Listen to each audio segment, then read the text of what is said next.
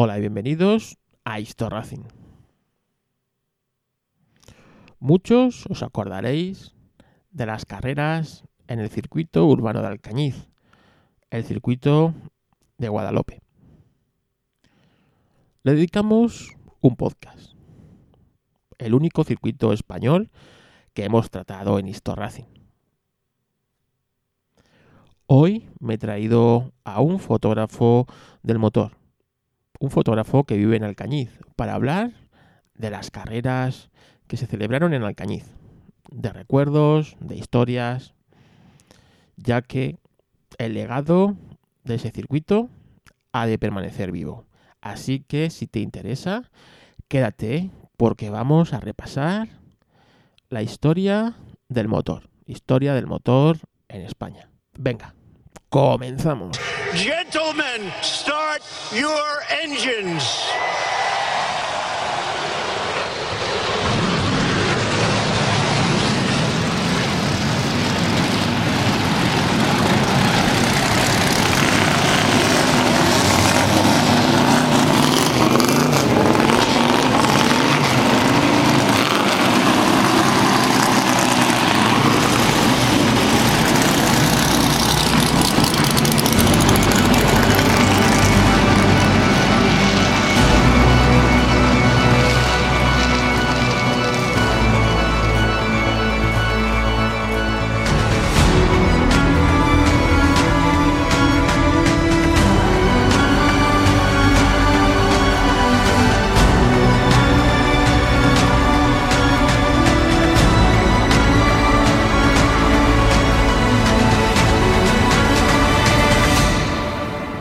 Gracias por estar allí y escuchar Histo Racing.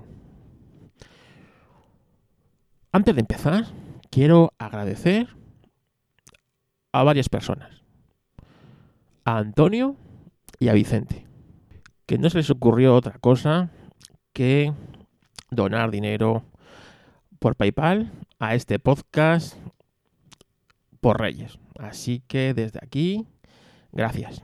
Así que desde aquí mi agradecimiento y gracias. Sabéis que no es necesario. Sabéis que esto se hace por amor al automovilismo. Pero se agradece y se agradece mucho, creerme. Así que mi saludos y agradecimientos tanto a Antonio como a Vicente. También estos días tenemos que lamentar el fallecimiento del piloto Auber Oriol. Auber Oriol es uno de esos mitos que quedaban de los primeros Dakar. Auber Oriol, que nació el 7 de junio de 1952, fue, fue uno de esos pioneros del Dakar clásico, del rally que empezaba en París y terminaba en el lago Rosa de Dakar. Ganó dos veces en moto, en 1981 y en 1983 Célebre fue su Dakar del 87, cómo llegó con los dos tobillos rotos. Buscarlo por internet porque impresiona. Lo que era eh, el valor, lo que es el sacrificio, lo que era el Dakar en aquella época. En 1992 ganó con esos famosos Mitsubishi el Dakar y se convirtió en mito, convirtiéndose en el primer hombre del mundo en conquistar el Dakar, tanto en moto como en coches. Muy pocos lo han conseguido después. La carrera de Uber Odiol será recordada también de manera especial, como os he dicho, en el 87, cuando llegó en esta trágica edición al final de la penúltima etapa con ambos tobillos rotos. A pocos kilómetros de la beta, Uriol tuvieron que retirarse y despedirse de una victoria anunciada.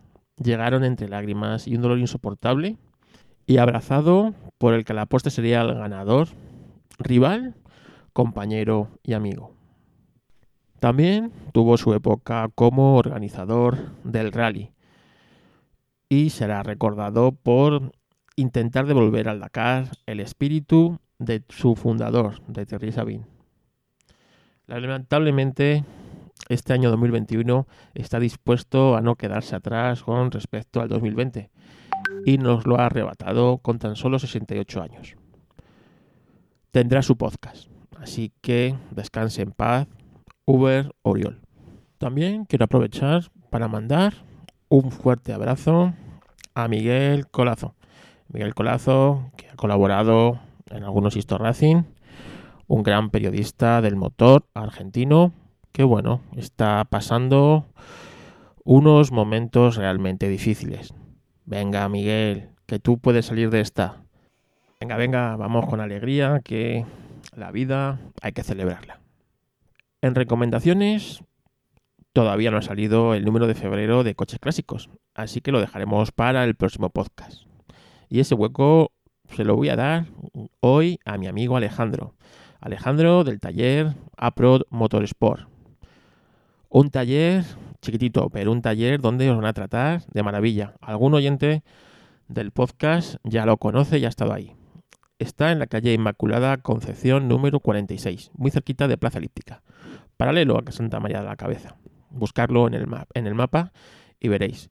Pues nada, Alejandro tiene un taller donde estará encantado de haceros cualquier reparación o mantenimiento de vuestro coche y además dispone de los afamados aceites Ravenol que muchos me habéis preguntado por ellos. Así que en Aprod Motorsport lo encontraréis. Alejandro, preguntad por Alejandro y decirle que venís de parte de Carlos de Racing o de Suso, el loco del detailing y os van a tratar como a mí, vamos, como uno más. Además, está ahí en el barrio, en Usera, así que genial, ayudando a gente de mi antiguo barrio.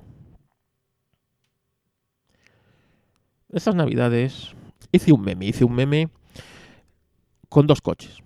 Un 124 en el que iba todo, todo espectacular, lucía espectacular corriendo por las calles de Alcañiz y ese mismo coche estrellado en la recta de Alcañiz en el sentido contrario de, en la acera contraria donde se le había pegado y bastante perjudicado. Y dije, uy, qué foto más bonita para hacer un meme.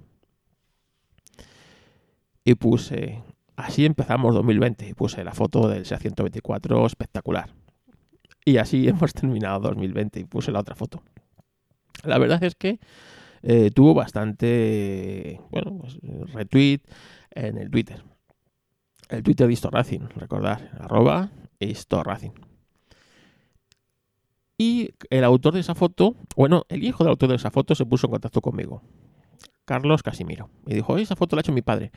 Y dije, ostras, pues, pues fíjate que bien, ¿quieres que la retire o algo? Los fotógrafos en eso siempre súper respetuosos. Y me dijo, no, no, no, déjala, déjala, además va muy bien al pelo. Y a raíz de ahí empezamos a hablar y le dije, ¿por qué no te vienes al podcast, que además es fotógrafo como yo? Y hablamos de las carreras de Alcañiz. Así que este podcast es la conversación entre dos fotógrafos, dos fotógrafos que se llaman Carlos y dos fotógrafos apasionados por los coches. Así que sin más, os dejo con el podcast. Bueno, pues estamos aquí con un compañero fotógrafo, un compañero fotógrafo que además pertenece a las juventudes del circuito de Guadalupe y me le he traído aquí para hablar de por el circuito de Alcañiz, pero eh, no el de Motorla, no, no, no, el bueno, el Alcañiz, el, de toda la vida, el Alcañiz de el callejero, el que ya dedicamos un programa y le vamos a dedicar otro porque un circuito así no se puede perder en la memoria de un país. Así que me he venido con Carlos Casimiro, que es fotógrafo y residente en Alcañiz. Buenos días, Carlos. Hola, muy buenos días, Carlos. ¿Qué tal?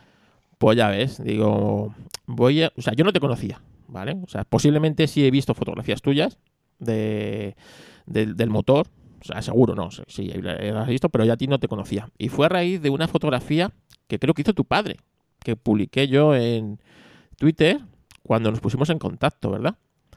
Así es, así es. Hiciste un, un meme o un montaje con una fotografía que, en su día hice mi padre y, nada, sí, te puse el comentario de que era mi padre y la verdad es que me, me encantó, me encantó el meme, me lo vi muy, muy oportuno. Sí, bueno, para que se, eh, al final, en estas navidades, hice un meme eh, que era un SEA 124, ¿verdad? Que estaba corriendo en Alcañiz, muy bonito. Y poní, le puse 2020. 2020, como empezó 2020. Y, y, luego ese coche pues tuvo un pequeño percance en la, en la línea. Y la foto que había hecho tu padre, pues el coche en el lado contrario, bastante perjudicado, ¿no? Y dije, ¿cómo, cómo hemos terminado 2020, ¿no? O sea, ¿cómo empezó y cómo hemos terminado? Ese era el meme. Y bueno, pues yo no sabía quién había hecho la fotografía. Realmente estuve buscando eh, el autor, o no lo encontré, o no lo vi, o, o, creo que sí estaba firmada la fotografía. Bueno, no lo sé. El caso es que eh, saliste tú por ahí diciendo, ah, la foto de mi padre, ¿no? Que yo enseguida te dije, oye, que si te molesta la quito, ¿eh? porque ante todo respeto por la autoría de las de las fotos. Y, a partir de ahí empezamos a hablar y digo, oye, pues es que claro, tú, tú viviste el circuito de Alcañiz. Eh, sí, yo soy de una generación que un año adelante, unos años atrás, sí que se acuerda de las carreras de Alcañiz, sí que es verdad que los últimos años que pues perdieron bastante, pero sí que te acuerdas. Entonces, soy de una generación en la que eh, nos quedamos, ¿sabes?, con las ganas de, ostras, es que hemos visto lo que es, lo espectacular que es, y de repente, ¡pum! Nos lo han quitado y ha desaparecido. Entonces, quizá incluso por eso hay gente de mi edad y tal que tenemos tanta afición al urbano, porque nos acordamos, nos acordamos ah, como niños que éramos en esa época de ciertas cosas que nos marcaron pues para pues hasta ahora. Porque claro, tú habrás crecido con las historias de tu padre que te contaría de lo que pasaba en, en Alcañiz, cómo se transformaba el pueblo para dar acogida a ese evento. Sí, sí, sí, sí. Yo la verdad es que no, no he tenido prácticamente opción de que me gustara ningún otro deporte. Eh, porque, para que te hagas una idea, por ejemplo, yo vivo en una casa en la que debajo es la zona de boxe, o era la zona de boxe donde estaban los camiones del FED. Eh, luego mi padre y mi tío desde el año 91 fueron comisarios y montadores de circuito. Mi, hermana llegó a ser también comisaria, mi primo mayor llegó a ser comisario también del circuito. Eh, mi madre y mi tía también alguna vez ayudaron. Entonces, pues es que como para, todo giraba como para decir que te gusta el Real Zaragoza, por ejemplo, o algo de eso. Claro, a mí es que de fútbol, es que no, no, no he mamado otro deporte, porque luego además, aparte de las carreras, en esas épocas había rallies, el rally bajo Aragón, había subidas de montaña, aún un poco de autocross, es que y entonces, como todo lo hacían los comisarios del Automóvil Cruz Circuito de Guadalupe, pues es que no, no, no, he ido a un partido de fútbol, no, es que no, no, no tenía opción a otro deporte. Oye, es una, cosa, una, cosa. El, archivo fotográfico de tu familia debe haber auténticas joyas, ¿no? De, las carreras. Bueno, pues es, curioso porque, por ejemplo, esta foto que viste era de mi padre, pero mi padre no, ni es fotógrafo ni ha sido nunca fotógrafo ni nada. Así que hubo un par de años que tenía una cámara por ahí a mano y gastó un par de carretes en las carreras. Pasa que, claro, pues fotos del año 79 como la que tú cogiste para el meme, aunque sean malas o, menos buenas o como quieras decir, hombre, pues es un recuerdo. Y luego al estar ellos de comisarios, pues la verdad es que tampoco hay muchas más fotos. Sí que he grabado en algún vídeo que está subido a YouTube, vídeos caseros, pero tampoco te creas que tenemos una barbaridad de fotos, porque ya te digo, estaban de comisarios en el puesto ayudando y tal, entonces no, no tenemos mucho material.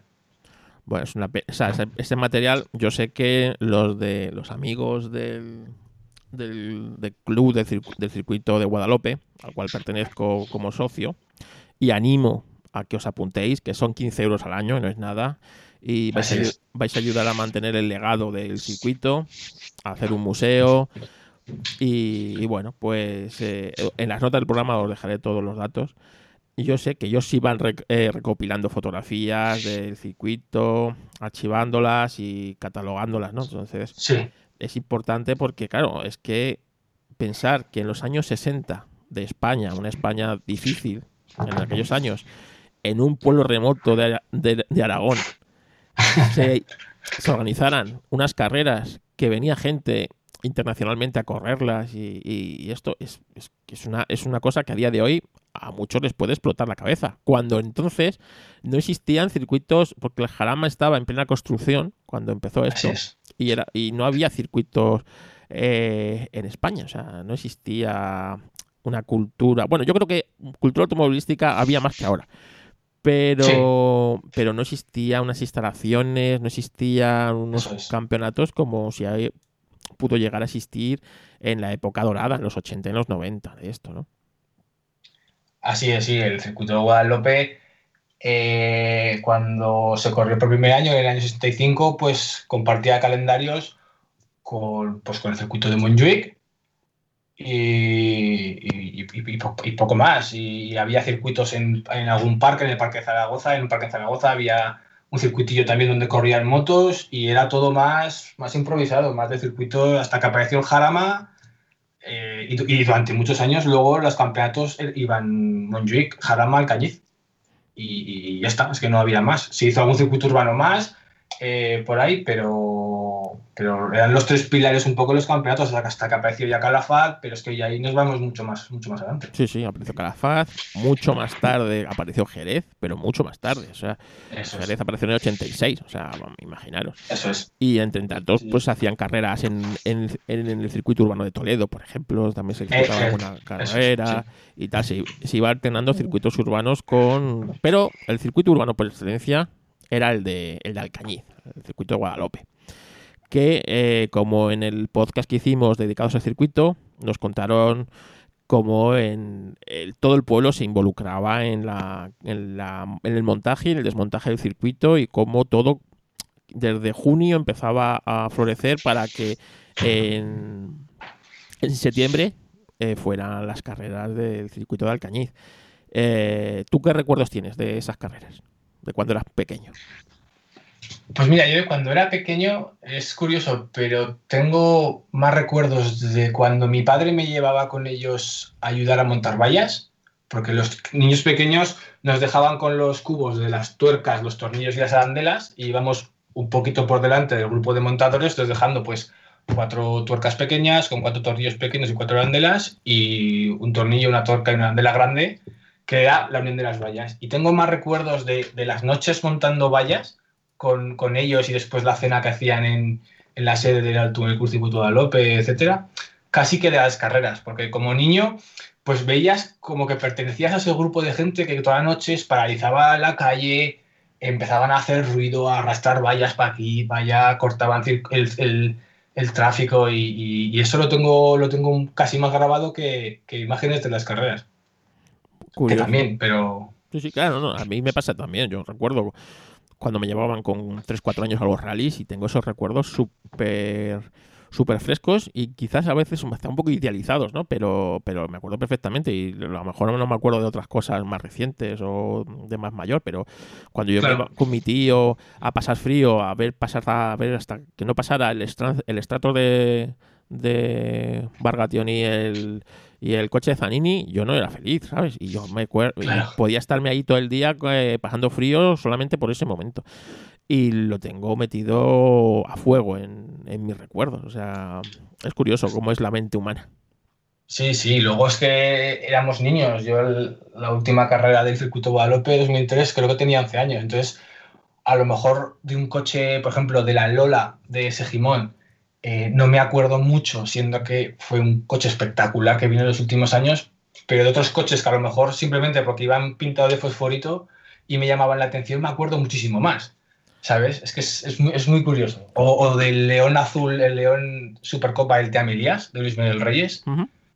eso lo tengo grabado en la memoria porque era un coche entero azul, chulísimo, que corría muchísimo, parecía que no cabía por el circuito y sin embargo tengo menos recuerdos del, BMW eh, de Xavi Riera. Con, lo, bien que sonaba ese coche, ¿eh? Con lo bien que sonaba ese coche, claro, sí, sí. Curioso, curioso. Oye, ¿qué queda de todo esto en el pueblo? Bueno, pues en el pueblo, a ver, lo que es el trazado en sí eh, sigue, sigue igual. Quiero decir, no se ha cambiado la morfología de ninguna de las calles, por lo tanto el trazado sigue totalmente igual. Sí que es verdad que hay un par más de rotondas, pero bueno, mm, una de las rotondas, por ejemplo, la de la primer vértice de la curva del hospital, eh, sigue, seguiría la forma de la chicán que se puso allí a partir de 1992 y luego desde la curva de, la Monegal, que es una semi-recta donde estaba la zona de boxes, la entrada de boxes, ahí ahora hay otra rotonda que tienes que rodear, pero si en caso de que se cerrara o se hiciera un paseo, puedes seguir recto en contraria y, y el circuito sigue igual. Y luego detalles, tienes detalles, pues en la zona de la Vuelta a los Puentes, que, conoceréis porque es de las más míticas, pues al inicio de la, de, la, Vuelta a los Puentes, el muro de la izquierda todavía tiene las franjas rojas, blancas, roja, blanca, de, típico de circuito de carreras. Tienes los agujeros en el suelo por todo el circuito, a no ser que han rasfaltado las calles, pero por muchas partes tienes los agujeros donde se metían las piquetas de las vallas. Y bueno, y ahora mismo tienes los carteles también de que puso el Automóvil Circuito Guadalupe en varios sitios con fotos de, del urbano que también te hace hacer una idea de, por dónde iba. La gente así que es más de fuera iba un poco más perdida por dónde iba y en qué curva de cada circuito está y, tal. Y, poco más, ya no... Sí que sé que hay un almacén, hay un almacén afuera donde todavía hay vallas y material, pero en el circuito la verdad es que ya no queda mucho más y no hay un típico bar con fotos de carreras y del circuito y esas cosas.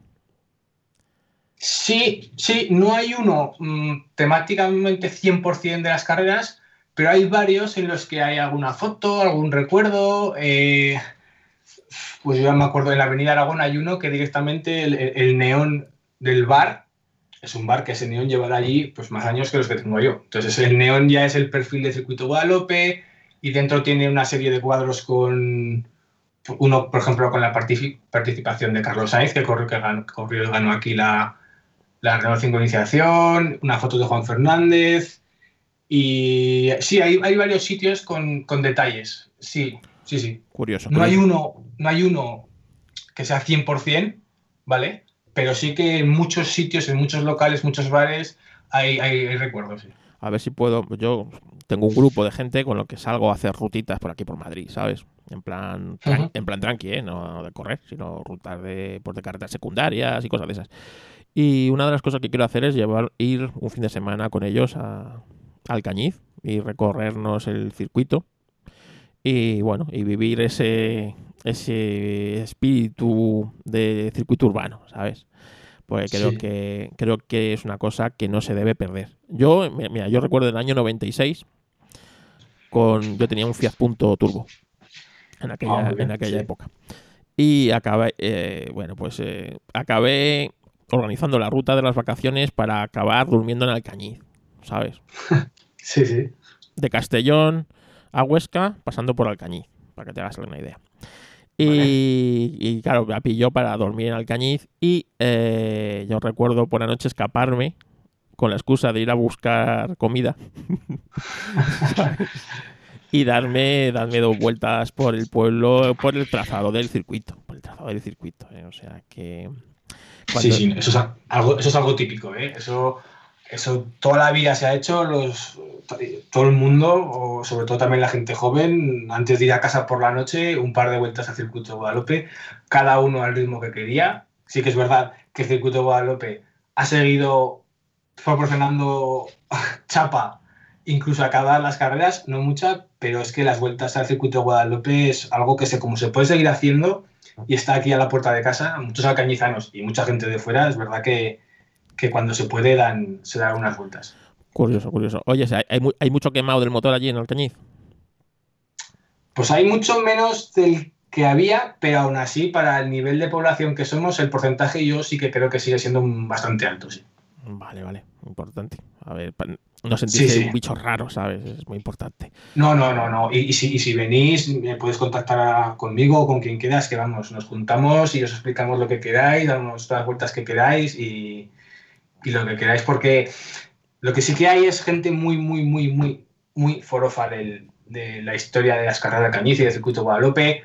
Hay salones de casas con el perfil de circuito Guadalupe pintado en grande, con fotos alrededor, con los nombres de las curvas, eh, coleccionistas de maquetas que se las ha acercado, porque las maquetas del urbano hay muy pocas, entonces se las tienen que hacer, y hay, unas hay alguna colección tremenda de maquetas del urbano. Hay coches guardados en ciertas cocheras que han corrido en el urbano y que, y que sus dueños son los, lo último que se quitarían. Hay, sí, hay mucho forofo y mucho apasionado, sí. Pues nada, yo si lo organizo te avisaré para que por lo menos aprovechar la visita y, y compartir un momento con toda esta gente y, ¿por qué no?, hacer un podcast en directo con todas estas experiencias, porque la historia del motor en España es una cosa que hay que cuidar y no, no hemos cuidado, no sabemos cuidarla. Bueno, en, es- en es- en el fondo le pasa con la historia en, en general en España, ¿sabes? Pero con esto del motor encima, pues más aún, ¿no? Entonces, porque encima ahora que estamos proscritos por cualquier lado, somos gente mala y contaminadores y estas cosas, más aún. Pero el legado de estas carreras, de estos tiempos, eh, de Histo Racing es una cosa que me propuse hacer y haremos. Oye, eso, eh, Encantado. ¿qué te iba a decir? ¿Cuál es tu coche favorito que, que haya corrido en, en Alcañiz? De cualquier época, ¿eh? Uf, eh, esta pregunta es difícil, ¿eh? Porque esto. Bueno, te dejo tres. lo- Te dejo tres, te dejo tres. Me dejas tres, vale. Es que esto varía, depende en la época, pues las fotos que encuentras o los vídeos que ves. Pero sí que es verdad que por lo que debió significar el coche que era y la época que era para una- una- un pueblo, como tú has dicho antes, de, de mitad de Teruel, yo creo que me quedo con el, el Porsche 917K de, de Alex Roig. Porque me parece que, que en, ese, en esos años, en el 70-71, es que era la punta de lanza del automovilismo a nivel mundial, porque los prototipos yo creo que hasta rivalizaban con la Fórmula 1 y que aquí, en este pueblo, eh, con las calles recién asfaltadas, que me acuerdo que el año anterior me parece que todavía eran adoquinadas, apareciera un 917 que, que había estado corriendo los mil kilómetros de Buenos Aires, que había estado corriendo por aquí, por allá, con pilotos de nivel, con Alex Soler Roig, que, es, que no, joder, que, que era piloto Fórmula 1 y que apareciera aquí por Alcañiz, me parece que tuvo que ser algo espectacular. Pues es, es como si ahora mismo un Toyota de, de Le Mans se mete ahí. Era el coche que había ganado Le Mans los últimos dos años, el 917. O sea que imagínate. Sí, sí, sí, sí, sí, sí, O sea, totalmente. Ahora, esta- estos días atrás, con la nevada, no han podido rodar Toyota, que estaba aquí para hacer test. Pues es como si hubieran cogido el coche y lo hubieran metido a correr por las calles. Con, lo- con la diferencia de que como sonaba un Porsche 917, no suena un Toyota de ahora mismo. ¿eh? O sea, Eso es verdad, sí, eso es verdad. Eh, El V12S, alrededor de, unas calles estrechas de, edificios, es que eso tenía que ser atronador. así Sí, es, sí, es maravilloso, maravilloso. Atronador realmente maravilloso. Venga, Sí, dime otro, dime otro, que te he dejado tres o cinco, los que tú quieras. Venga, otro que te pone mucho. Pues ya me voy un poco más a, a tiempos más cercanos y yo creo que el BMW M3, el E30, es un coche, no sé, lo veo muy relacionado a- circuito Guadalupe. A ver, claro, yo estoy muy influenciado, es que yo estoy muy influenciado por circuito Guadalupe, pero es que el, el M3 de Basas, eh, adelantando ahí de lado a Guiburu en la entrada del embudo, eh, los, los Santa Lucía de, naranjas y amarillos, eh, los Elsan de Teo Martín, eh, y después es que siguieron viniendo, hasta, hasta, hasta 2003 seguían viniendo algún BMW M3. Y yo sí que me acuerdo de niño que los BMW eran los coches que cuando ellos pasaban, tú te tenías que tapar los oídos porque es que te hacían daño algunos. Y, y yo creo que me quedo pues con eso, con el Porsche en lo alto del todo y luego eh, los, los M3 y tercero te diría el ZX Supercopa. Sí, el ZX también es que eso era un cochazo de competición, ¿eh? El Z, los ZX. Yo, por desgracia, cuando corría el ZX todavía era muy pequeño y no me acuerdo, pero con el nivel de pilotos que había, las prestaciones de ese coche y la rivalidad de una copa monomarca, lo, lo, lo, remueves todo y lo metes en una coctelera como era el urbano de Alcañiz y eso también tuvo que ser, vamos, espectacular. Sí, sí. Bueno, pues yo la verdad es que eh, me quedaría con el M3, con el de el de Villacieros, el del 93, ese pintado con los colores de es. fina, es precioso. O sea, mucho más allá Precioso. del del ese- aunque era el mismo coche que el del Sun, pero la decoración esa de fina del 93 me parece maravillosa. El de Pepasa de Sony era precioso, o sea, precioso cómo sonaba ese coche, cómo iba. Eh, recuerdo también el de Antonio Albacete, ¿te acuerdas? El del, Sí, el del sí. Hispano. Es un Sí, coche. aquí está. Aquí está un postor, lo tengo aquí central hispano de. Sí, sí. Ese año- que, claro, son, son muchos de, de M3, sí. ese año dio mucha. Y es que cómo sonaba. Yo recuerdo cómo sonaba ese coche en la recta del Jarama. Es que lo tengo metido el sonido del, del, del M1330. Tan bonito, tan, tan. No sé. Metálico. Sí, sí, sí, sí, sí. además totalmente aspirado, nada de turbo, ¿sabes? Porque otros coches los veías con el turbo, como la válvula descargaba, en, ese no, ¿sabes? Es una cosa espectacular. Bueno, pues me has dicho el M3 y el ZX. El ZX es que, claro, la Supercopa ZX, esos coches estaban especialmente hechos por Piedrafita para eso, para, para una copa ya muy avanzada. Esos coches podían competir de tú a tú con los del campeonato. Sí, sí, sí. Yo, mira, te puedo contar, por ejemplo, una anécdota que, bueno, eh, muchas veces los comisarios del Automóvil Club de Guadalupe bajaban a ayudar a Calafat en las pruebas de comisarios. Y me acuerdo que justo el año que se, que se inauguró la, la Copa ZX, en el 94, la carrera de antes de Alcañiz era Calafat. Y mi padre estaba de, puesto de control al lado de, en ese momento, de Barrabino, del presidente del club. Y cuando vio en la salida, el presidente del Automóvil Club Circuito de López le dijo a mi padre que, que estaba no acojonado, pero que le daba miedo lo que esos coches podían luego hacer en, en Alcañiz y, y, los rápidos que iban y los fuertes y juntos sobre todo que iban, claro. Daros cuenta que Alcañiz es un circuito urbano, los guardarraíles estaban pegados y que un accidente en guardar en no hay escapatorias. Entonces, un accidente es una cosa que, bueno, te o sea, el coche lo podías destrozar directamente. Incluso el piloto se podía llegar a hacer daño, ¿eh? o sea, que, que, no es como, un, que no es como un circuito actual en el que, bueno, pues tienes muchas escapatorias, muchas maneras de frenar el coche. Aquí en Alcañiz había puntos, bueno, ¿quién se cayó el río? Sí, sí, cayeron varios, creo que dos Renault R8 TS cayeron hasta abajo, hasta el río. Cuando no había vallas, que eran alpacas de paja, un par cayeron al río, sí. Sí, sí. Bueno. No pasó nada, no pasó nada. en ese caso no pasó nada. Bueno, pues ya que has dicho tú, yo voy a decir también tres coches que me impresionan en Alcañiz. Y para no repetirme con el 917, yo voy a decir el Ford Capri. El Ford Capri ah, eh, es marca una época y me gusta mucho como las fotos del Ford Capri, ¿no? El, el Lancia Stratos de, de, Jorge es espectacular verlo correr en Alcañiz también, ¿sabes?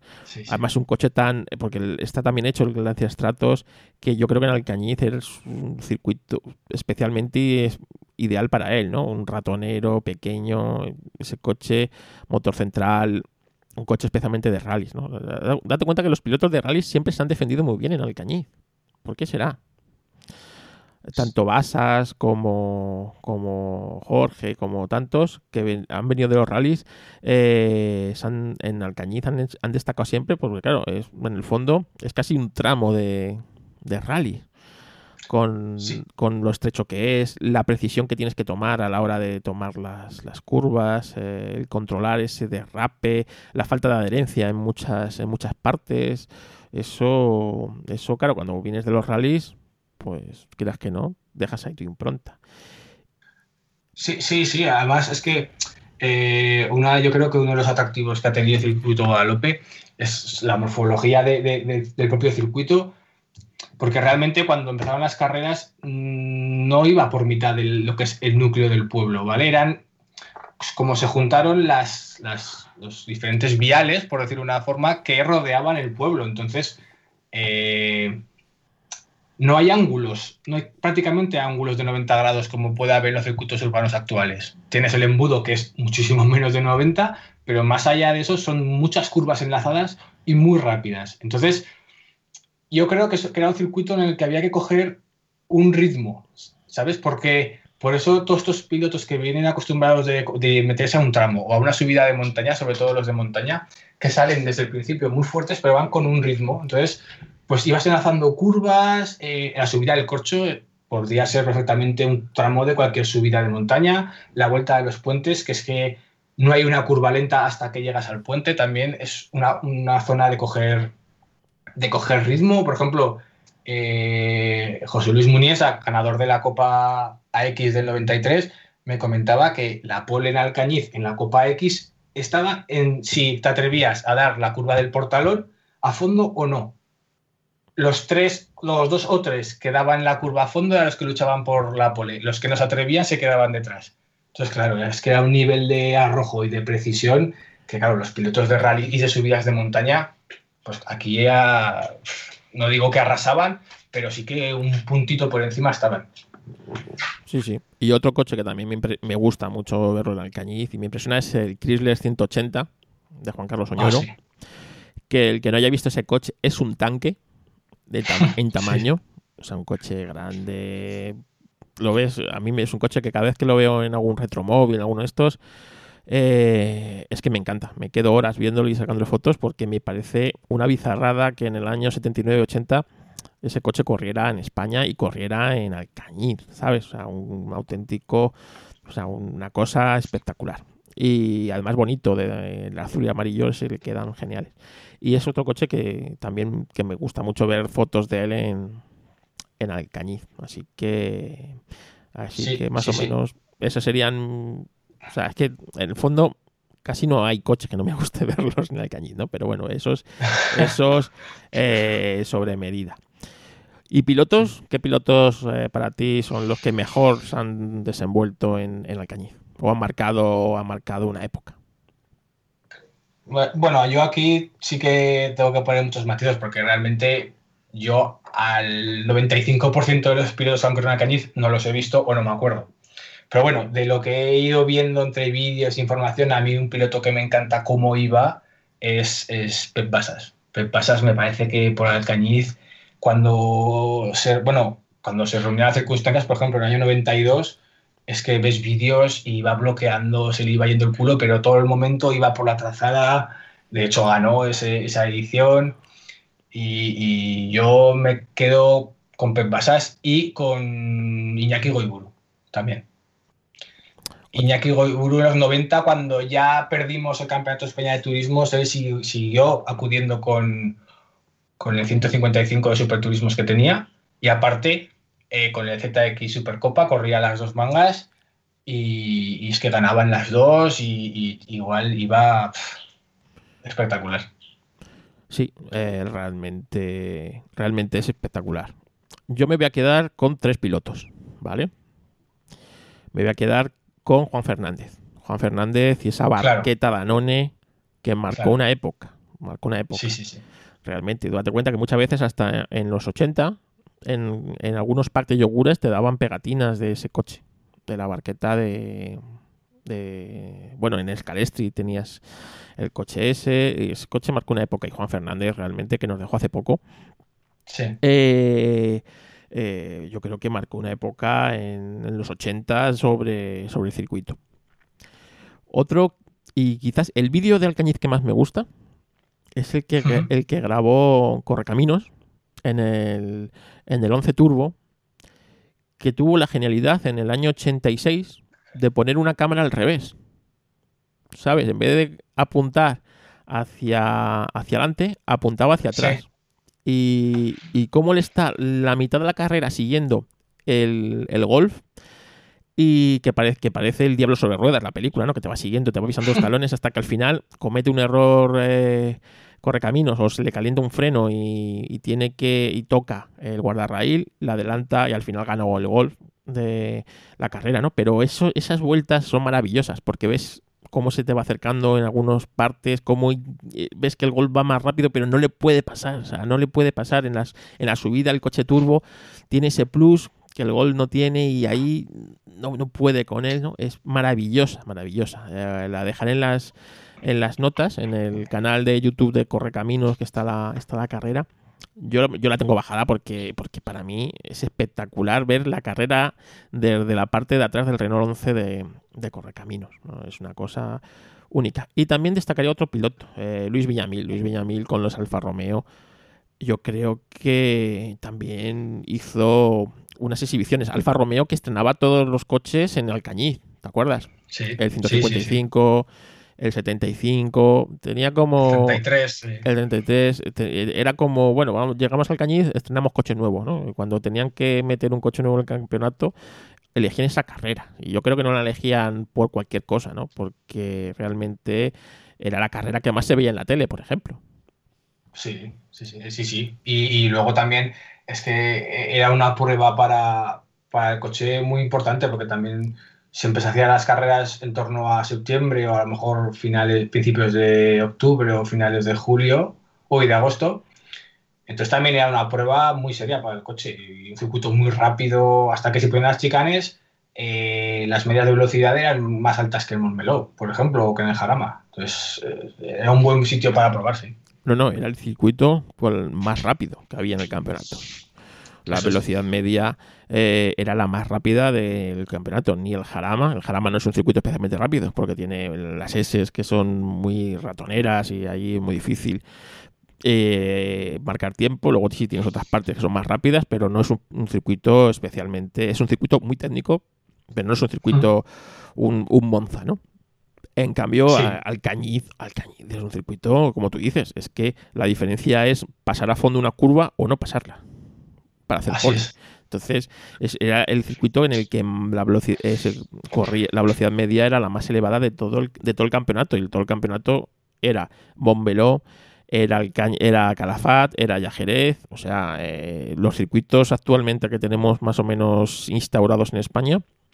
Y, y era, era, el, era la velocidad más elevada. Por eso también lo hacía tan técnico y tan peligroso que muchas veces las propias eh, los propios equipos no querían correr ahí porque sabían que un accidente era perder el coche.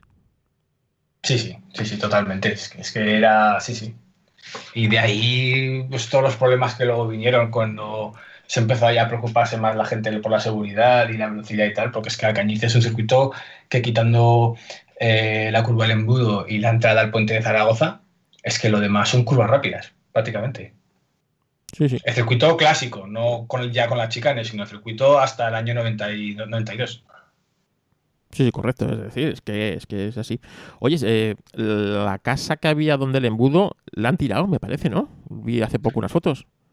Pues sí, sí. La verdad es que era un corral que estaba medio abandonado y, y me parece, no sé exactamente por qué, pero creo que por riesgo de derrumbe o algo así, se la tiraron y hicieron un trozo de acera y, y abrieron un poco el vértice de, de la curva, sí.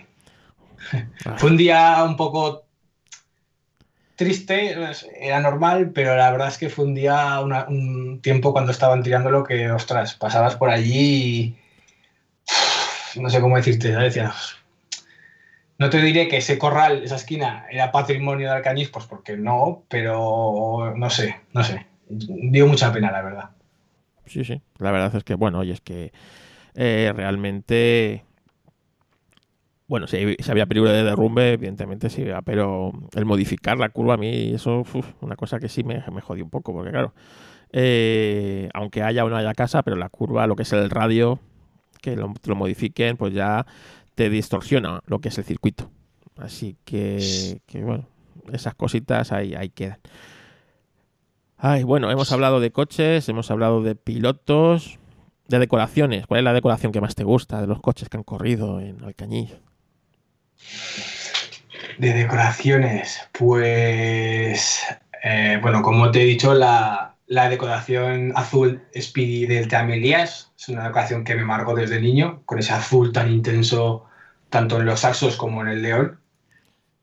Eh, de esos de los que yo me acuerde, claro. Y después para atrás, en fotos, buah, es que hay, tantos. El, el, el Sinca de Santiago Martín Cantero cuando lo trajo verde y blanco, Oh, qué bonito, qué bonito. me parece, eso es, me parece espectacular, me parece precioso. Eh, la Lola de Segimón del año 99 y de finales de los 2000, que era, nada, era gris con las franjas rojas, y también espectacular. Es así te podría decir, los BMW de Santa Lucía, los naranjas y, y- y amarillos. Eran bonitos, los 318 IS, ¿eh? que no eran, no eran M3, eran los 318. Eran preciosos.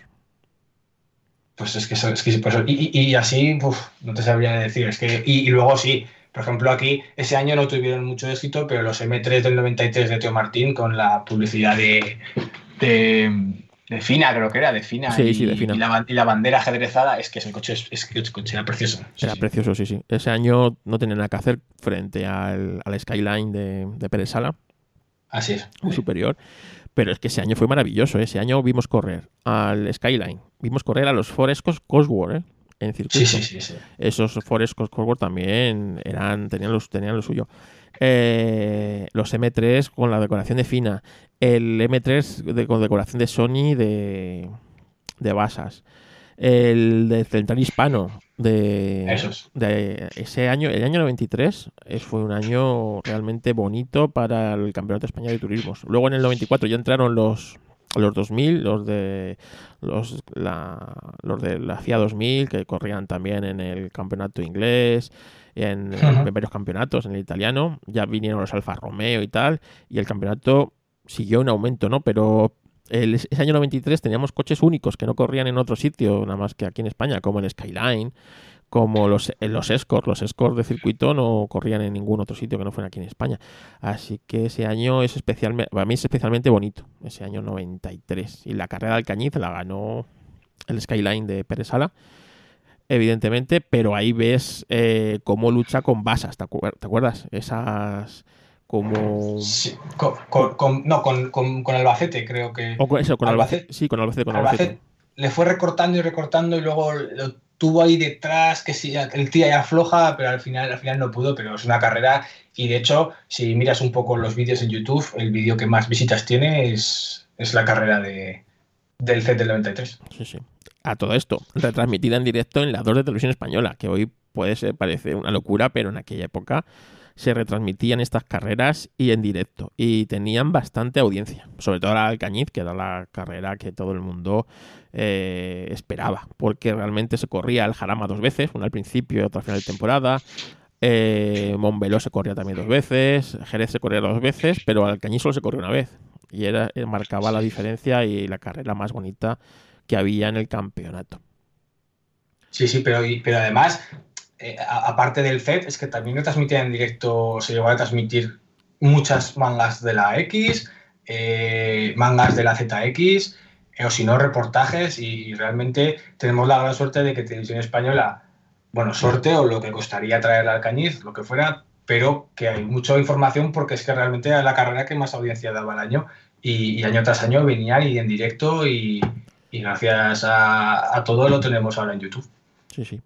Bueno, de decoraciones yo también me quedaría con el mini de Castrol de Simon Watson en clásicos. Ah, sí, sí, sí, sí, sí, sí. Me encantaba ese También. coche.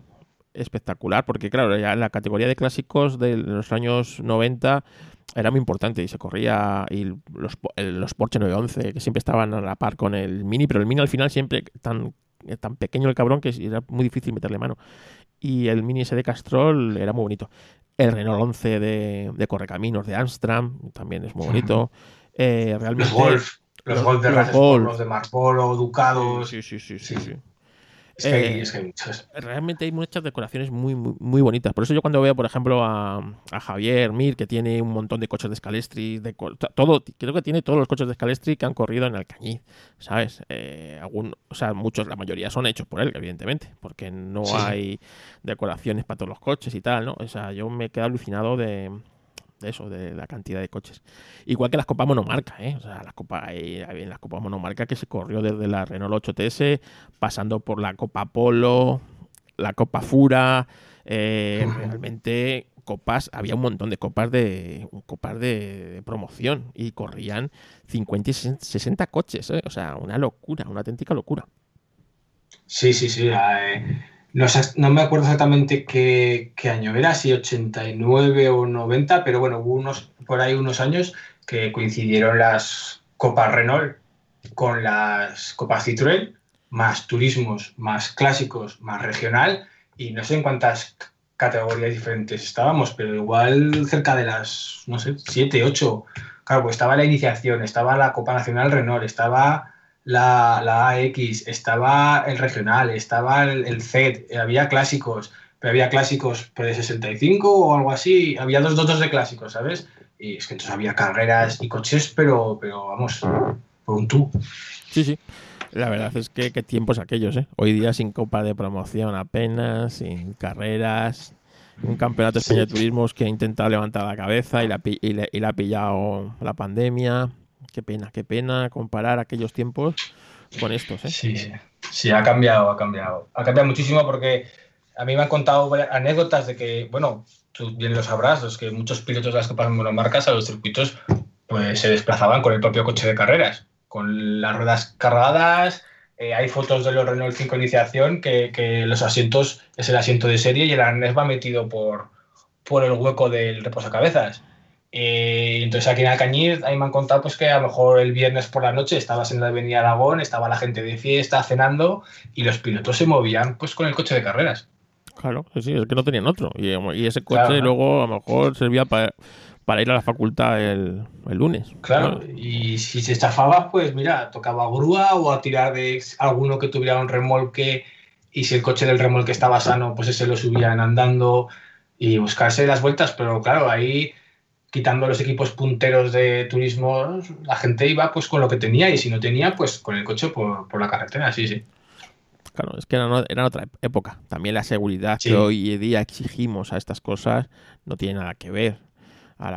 hoy sería impensable que, se corriera con los asientos de serie, con el arnés atado de aquella manera, sin tener el, la certificación de caducidad del, del guante o del mono.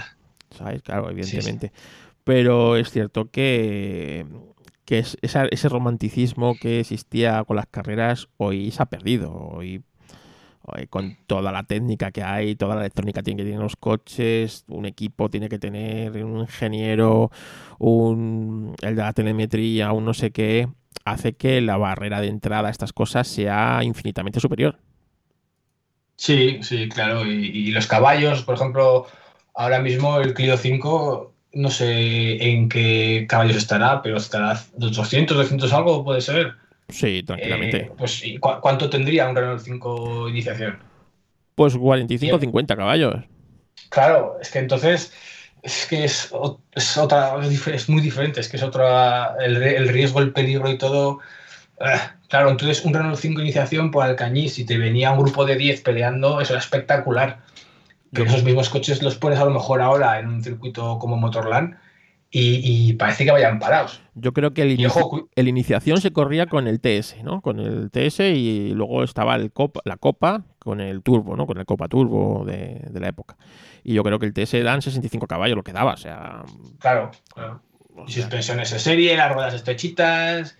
Claro, es que ahora es. Ahora si quieres ir medianamente rápido en un circuito de los modernos, es que tienes que tener ya muchos caballos y, si no. Ah, y aún así, ojo, yo el año pasado estuve trabajando en Motorland, corría la Copa, la Copa Kobe con el Aigo, y sí que es verdad que las rectas eh, no corrían mucho, pero claro, lo que hacían era que llegaban en las curvas, iban en el pelotón y es que ahí no soltaba nadie y seguía siendo espectacular. Los Aigo en Motorland me parecieron espectaculares, cómo bajaban el sacacorchos, pero claro, ya tienes al público muchísimos, a muchísimos metros de distancia. Entonces yo a lo mejor desde el vial le veía mucha emoción, pero esa emoción de transmitírsela a una persona que está a 30, 40, 50 metros en una peluz, en una grada, es que cada, cada metro de distancia pierde emoción. Entonces no es lo mismo. En la cañiz los, los coches pues te pasaban muy cerca, entonces a poco que fueran un poco rápidos y juntos, daba una sensación de riesgo y de velocidad que es lo que enganchaba a la gente. Y ahora con las escapatorias, dónde están las cerradas y tal, es que es muy difícil de transmitir esa velocidad al espectador. Sí, sí, es así. Y bueno, y ya verás tú cuando vengan los coches eléctricos lo que va, lo que va a suponer aquello. sí, eso habrá que acostumbrarse, pero bueno, no, será lo, no será lo mismo. No será lo mismo, no será lo mismo. Pero bueno, oyes, más cosas. Eh, ¿Qué más anécdotas recuerdas de la, de la época cuando estabais en carreras, ¿no? La semana esa de las carreras, que seguro que tienes alguna anécdota o cosa que contarnos. Bueno, sí, eh, cosas, pues bueno, peculiares, por ejemplo, al, hilo de lo que venimos hablando, de la cercanía con el público, eh, el hecho de que las carreras se hicieran aquí en Alcañiz hacía que el paddock y los boxes tuvieran que estar dentro del pueblo. Entonces yo me acuerdo que los viernes por la tarde que ya habían llegado la mayor parte de los participantes, eh, era obligatorio para todos los niños del pueblo y me imagino que también para la gente mayor ir a los boxes. Y en los boxes, a no ser que fuera un equipo ya muy grande y muy puntual, no había una sola valla ni barrera. O sea, era una cercanía total. Yo me acuerdo de estar aquí abajo en la zona de boxes y, tú ibas jugueteando y corriendo por entre los boxes y a lo mejor en los boxes tenías, pues yo que sé, Sean Barrena, los Score Cosworth, tenías los, los Sierra o todos los coches de las copas monomarca y es que los tenías, había respeto, no se tocaba, no se molestaba, pero si había un mecánico en el suelo arreglando una mangueta o cualquier cosa, es que te podías poner al lado con los brazos cruzados y mirar sin ningún tipo de problema, sabes, muy, muy de cerca. Entonces, aquí en Alcañiz era, vamos, obligatorio los viernes por la tarde y a lo mejor también los sábados, pero yo me acuerdo mucho del viernes por la tarde bajar como locos a ver qué coches habían llegado, con qué decoración, a ver si te daban pegatinas, pósteres, si veías algún piloto, que evidentemente los veías porque no había casi motorhomes, no había eh, nada de eso, entonces se juntaba aquí en todo el barrio este alrededor del polideportivo que estaban los boxes un ambiente y un, todo el mundo mezclado con todos que me parece que, que fue una también de las cosas que dio tanta afición aquí en Alcañiz, que es la cercanía con los boxes, con los equipos y con los pilotos. Sí, bueno, pasaba antes hasta en la Fórmula 1, esa cercanía. Claro. O sea, que es normal lo que pasa que luego, bueno, accidentes, como la cosa se va complicando y, bueno, pues cada vez eh, pues se fue restringiendo más hasta llegar a la surdez ahora mismo de que, bueno, de que, de que el público, cuanto más lejos, casi mejor, ¿no? Que de las carreras, cosa que es un error grandísimo, ¿sabes? Así que el no tener esto, la televisión de pago para las carreras, el no acercar...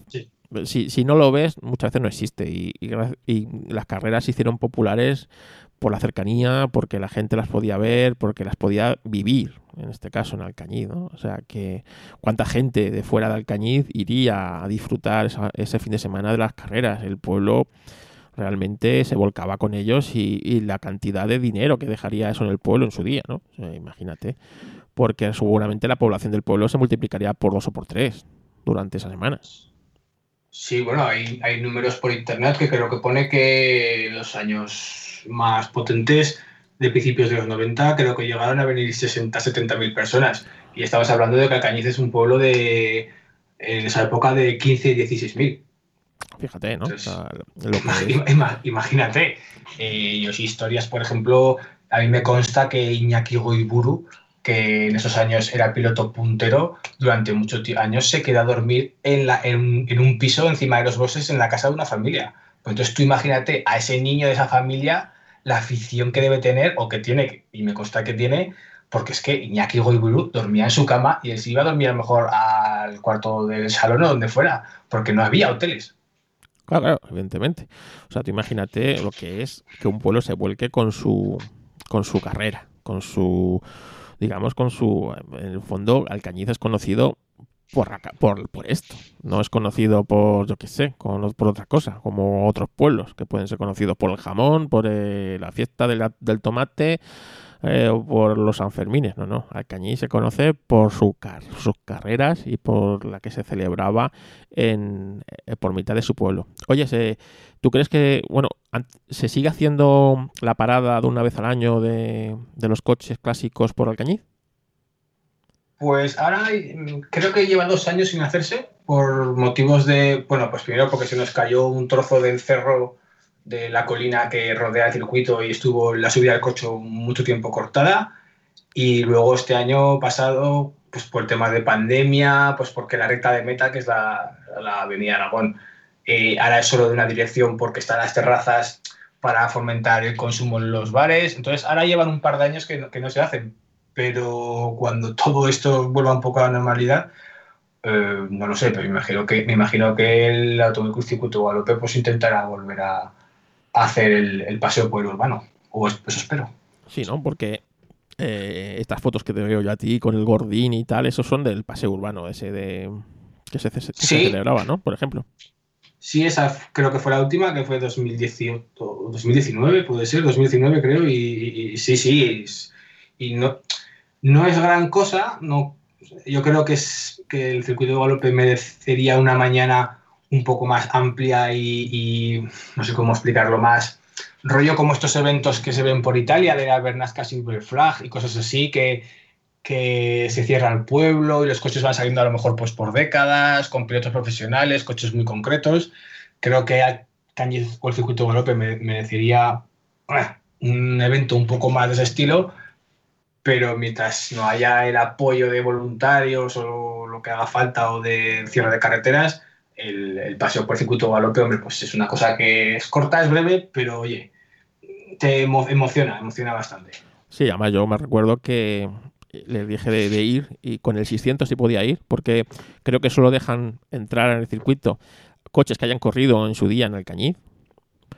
Eh, decir, no Sí. cualquier clásico. Y me acuerdo que tuve la oportunidad de que me dejaran un, un SEAT 1200 Sport, un Boca Negra, para ir. Y me dijeron, no, no, nunca corrí un Boca Negra en Cañiz. No puedes venir con un Boca Negra. Con tu 600 sí puedes venir, pero con el Boca Negra no. Y yo, joder, yo no me imagino yo un viaje de 400 kilómetros con el 600, ¿sabes? Sí, claro, sí, bueno, se buscaba un poco acotar porque y aún así luego había demasiados coches y algunos no tenían mucha relevancia con el urbano, pero sí que es verdad que se intentaba un poco acotar en coches de carreras o coches de carrera o coches de serie, pero que fuera un modelo que sí que había participado en, en Alcañiz. Bueno, a ver si la pandemia este año deja celebrarlo, que solamente ir a verlos ya merece la pena. Ver un coche de competición metido entre las calles, por el, por el castillo, por ahí. Es que es un. A mí es que me pongo, me pongo berraco de pensar. sí, sí, sí. Sí, porque siempre cae algún ZX que hay por aquí por Alcañiz, algún Megan Coupé, algún, eh, algún M3 también de calle suelen venir, eh, y luego pues R8, minis, eh, algún 124, pues, los míticos de esos años pues siempre suelen, suelen caer varios. Además, imaginaos la acústica, porque claro, cuando el, el coche suena entre los edificios, como que se, se multiplica, ¿no? Ese sonido, es- lo hace muy distinto que lo, que lo puedas escuchar en un circuito.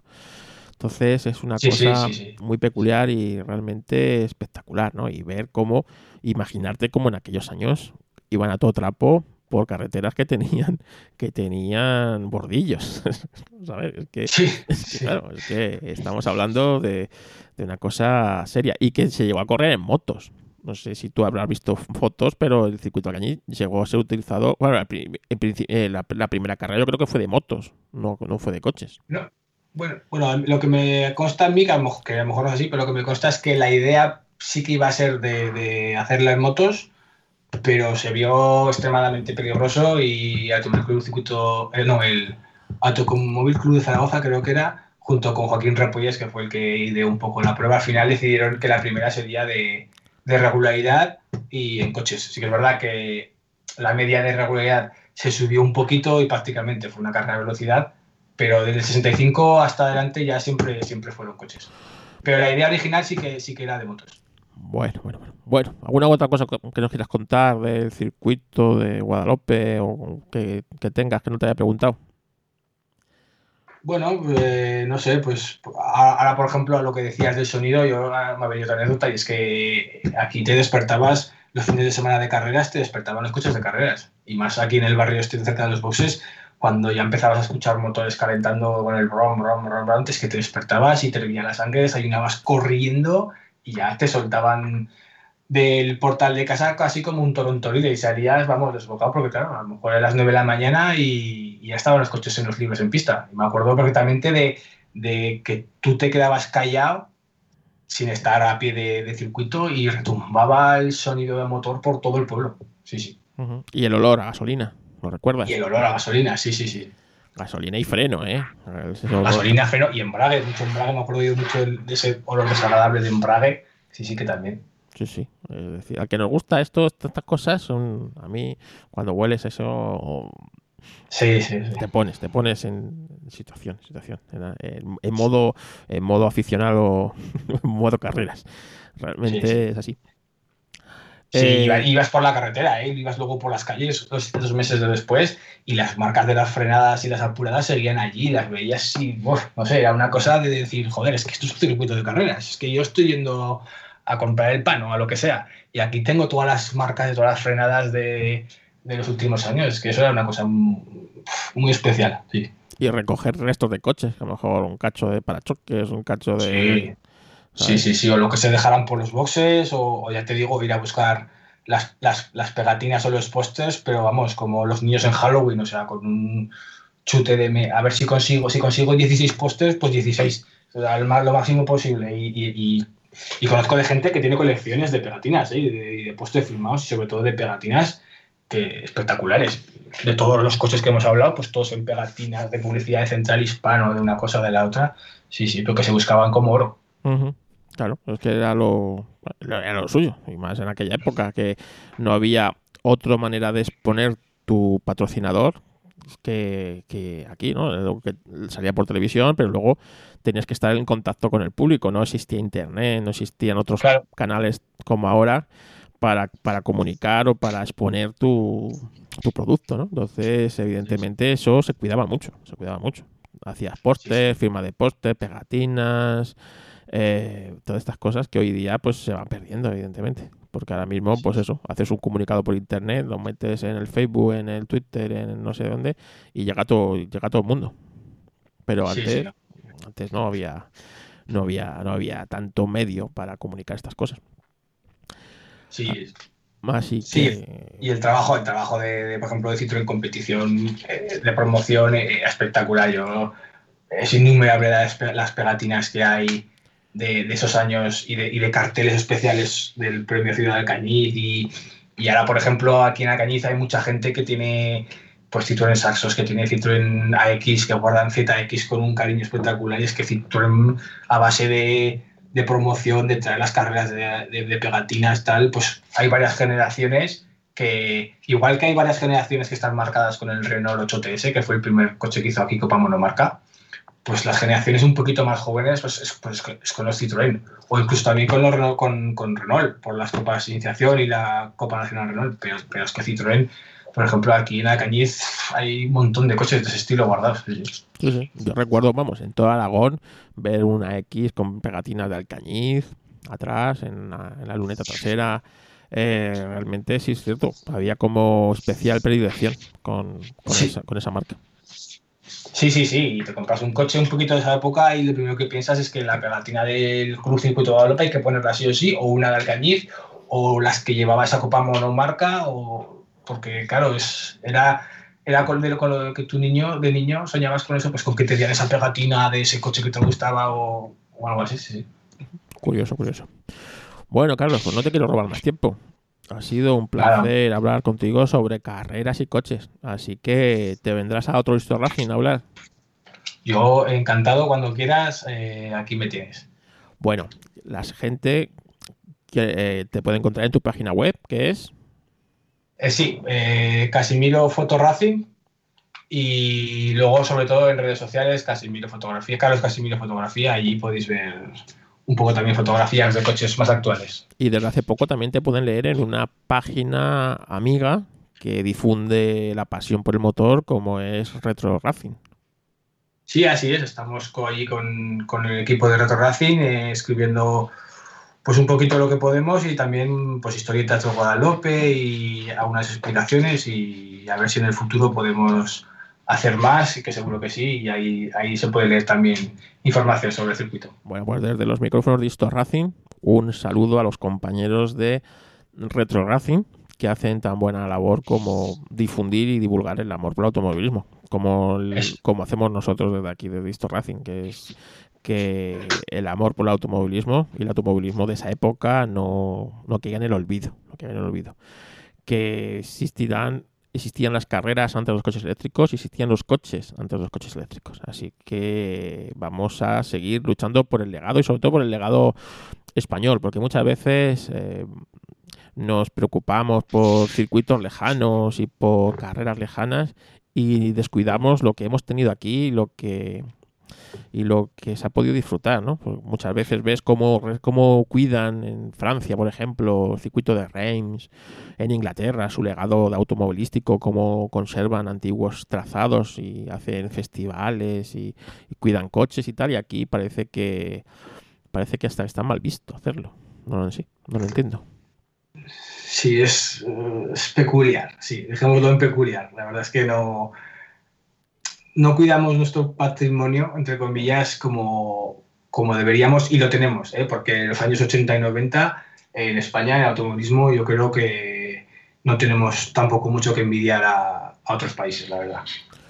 Bueno, pues desde aquí, de Racing, gracias Carlos por, Nada, un placer. por tanto. Y nada, a los amigos de Alcañiz, que tengo unos cuantos, a Javier, a Adrián Fontova, a unos cuantos, mandarles saludos y que espero que pronto podamos ir a Alcañiz a disfrutar de tan, tan maravilloso pueblo. Os lo recomiendo que vayáis a pasear por sus calles, a conocer un poquito la historia de su circuito y que, bueno, y que ya os digo, el Club Circuito Guadalupe, 15 euros al año, no es nada, y vas a ayudar a conservar el legado y hacer un museo para que todo esto quede recogido y, y bueno, todo el mundo sepa que cuando en España eh, no había circuitos, allí se corrían carreras.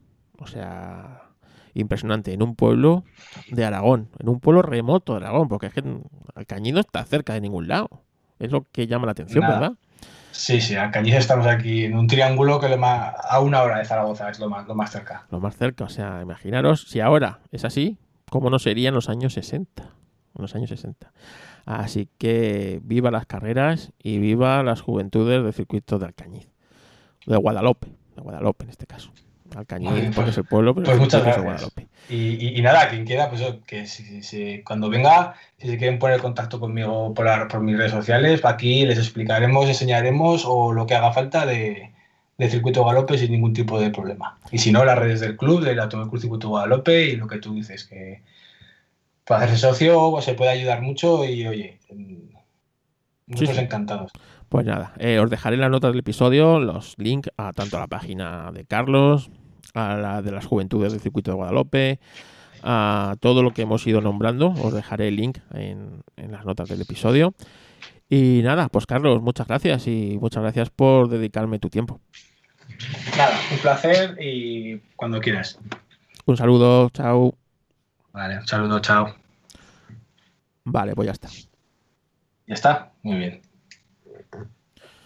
Pues nada, tío, que veo que ya tienes cosas que hacer seguro. Eh, bueno, comer y, poco más, pero bueno, aún es pronto, aún es pronto. Así que nada, oye, yo creo que ha quedado, va a quedar un episodio bonito, ¿sabes? Sí, no, sí, no sé si yo ya te digo, he estado muy a gusto y muy cómodo, muy, muy, muy bien. Bueno, que menos, oye, ya que vienes invitado, que estés a gusto, ya que no te puedo poner ahí una cerveza para y unas aceitunas. No. Sí, Bueno, no, no, pensaba que me trabaría más y que podría más nervioso, pero la verdad es que te pones a hablar del circuito y pff, que te, te vienen las cosas solas. Sí, no, te pones a hablar de, de lo que nos apasiona, lo que son los coches y ya está. Y, Sí. y- y poco a poco, yo no tenía guion en- para, este, para este podcast, ¿eh? o sea, he ido preguntándote según me, se me han ido ocurriendo las cosas, viendo imágenes y tal, y ya te digo, tampoco es eso. Así que nada, y oyes, cuando quieras te vienes a hablar de cualquier cosa, ¿eh? un coche que te guste, un tema que quieras, sabes que solamente me tienes que decir, oye, que quiero hablar de esto. Ya Vale, pues, qué rápido montamos aquí el micro y, y damos a grabar, ¿eh? O sea, que, que no hay mayor Problema, yo problema. lo, lo- lo- lo que pueda explicar de lo que sea o estoy yo, yo encantado, pero vamos, tampoco, tampoco tengo mucho que contar, pero bueno, yo encantado. Sabes que aquí es, esto Racing es, es para divulgar el amor por el automovilismo. Siglo XX, Bueno, eso sí. No me Pues- vengas que quieres hablar del, del Tesla Model 3, que no. Eh, no, no. sí, sí. Nada, de, de- la Fórmula E no, no, no, no, No, no, no, no sé, no sé ni lo que es. No sé ni lo que Sí, es. no, No. Yo, yo no he visto ni, ni- Una vez me la crucé por teledeporte y creo que cambié a las tres vueltas. No he visto- Además, creo que vi, creo que vi justo un, un pit stop que, que ahora no sé si sigue siendo así, pero que aparcaban y tenían que salir del coche y coger otro para seguir. Y dije, bueno, esto es todo lo que tenía que ver. No te digo yo que si esas carreras se celebraran en un circuito no fueran a ser interesantes. Pero donde se celebran, los trazados que tienen con esas curvas de 90 grados, los guardarraíles en medio. Eh, no lo, es, que, es, que, es que vamos, se me ocurren mil cosas más interesantes que ver una carrera de esas. No, no, no. Sí, bueno, no sé si lo sabes, pero ent- entrenar mucho en Calafat y, y en Calafat, que no es el circuito más grande de España ni, ni de cerca, aún así les han tenido que poner chicanes en la recta y tal, porque si no era, era demasiado recto y rápido. Calafat, Joder. aunque imagínate. Claro, porque el tema es que yo creo que no se quieren comparar a otros campeonatos porque salen perdiendo, ¿sabes? Enseguida, pues, eh, por no por velocidad o paso por curva, no sé. O porque, No, sol- no. o porque a todo trapo esos coches a lo mejor duran tres vueltas, ¿sabes? Hasta que se les agota la batería. Porque- Sí, sí, tienen que, tienen que ir por ahí los tiros, pero yo creo que esos coches los metes en un Molmeló y la carrera te la haces de 10 vueltas y aburrida, porque no me acuerdo qué punta tenían, pero creo que no llegaban a 200. Claro. Entonces, Entonces, evidentemente, La, toda... la rec- la recta de motor de motor bueno, de Molmeló, pff, es que se, se puede hacer eterna. yo creo que todavía no quieren compararse con el resto de los coches por eso mismo, porque salen, salen perdiendo. Entonces, eh, y hasta que no se vean esos coches metidos en un circuito normal, yo creo que no van a Porque claro, ahora mismo los metes ahí en la ciudad como los meten, a las afueras, ni siquiera eh, si todavía los pusieras en, en la ciudad, ciudad, pero los metes ahí en las afueras de la ciudad, escondidos, en mitad, entre guardarraíles y tal, y sabes que están corriendo en Berlín porque te lo dicen.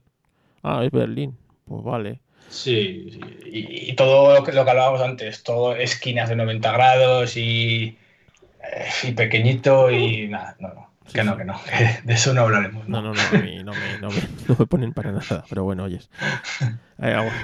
y digo yo que evolucionará esto, como todo. Yo me imagino que el principio del siglo, igual los que corrían a caballo veían correr los coches y decían, pero ¿qué estáis haciendo?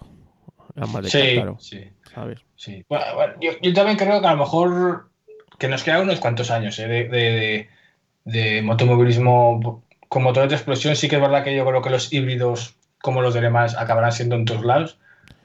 Pero eso que dicen que en cinco años ya todo es eléctrico, yo tengo mis dudas. ¿eh? Yo creo que, que no, que el automovilismo por lo menos le quedan unos cuantos años más de gasolina o híbridos, como mucho híbridos. Sí, sí, yo también, yo también. Espero que sí sea, ¿eh? Sobre todo también bueno. el, sonido, ¿no? A mí no me pone nada escuchar más el guardarraíl o el coche pisando el guardarraíl que el coche. O sea, no, no, no. Para mí va, va todo unido, lo que es el conjunto de velocidad, eh, el sonido del motor, los olores de gasolina, de lo que hemos hablado antes, ¿no? Y con esto se, pierde gran parte de ese encanto. Sí, sí. Y luego, por ejemplo, siempre lo hemos pensado con algún fotógrafo compañero más que, que los fotógrafos cuando sean los coches eléctricos, ostras, eh, porque hay muchos sitios en los que tú te guías a base del oído para ver cuándo vienen. Pero imagínate un rally eléctrico puede haber unos accidentes de gente que está despistada cruzando, acercándose a la curva a la que quiere estar, o los fotógrafos que a lo mejor no estás preparado y te pasa el primero, que es el que va a ganar y no lo pillas porque no lo has oído ni llegar. no sé, puede ser eso una movida. Sí, sí, es curioso. Pero bueno, yo qué sé, como, como acaba nos queda, nos queda. Sí, sí, a ver si, no sé, el hidrógeno, no sé, no sé, no sé, es que me da mucha mucha urticaria todavía este tema, ¿sabes? sí, sí, Porque parece que solo contamina el coche, ¿sabes? Los barcos no contaminan, los aviones no contaminan, las centrales eh, eléctricas no contaminan, solo es el coche. Y... Sí, bueno, hay que crear un coche eléctrico, por lo que tengo entendido, las baterías esas tienes que coger no sé qué minerales que están expoliando no sé qué países en África. Que de, cara, de cara al urbanita europeo, de sí, que se quiere comprar un compacto muy pequeño eléctrico, está muy bien, pero yo no creo tampoco que sea una solución estos días de nieve, por ejemplo, con un eléctrico, ¿qué haces? Eh, pues te estás muy vendido a que te quedes atascado y no sé. Sí, sí. luego tú dile a uno de Uganda que, el coche eléctrico es el futuro, ¿sabes? Eh, y dice, vale, sí, sí, será el futuro de tu país. En mi país no hay posibilidad de, de recargar, o sea, no hay posibilidad de tener luz en casa como va a tener en el coche. No te jodes. Sí, sí para, el centro de ciudad y con bajar contaminación y tal, perfecto. Pero va a seguir teniendo que convivir con el coche de explosión, porque es que si no, o aquí en el campo para furgonetas, para los remolques, para tractores, pues que. Claro, bueno, exactamente. Así que, así que nada, bueno, tío, pues un placer, ya sabes. Claro.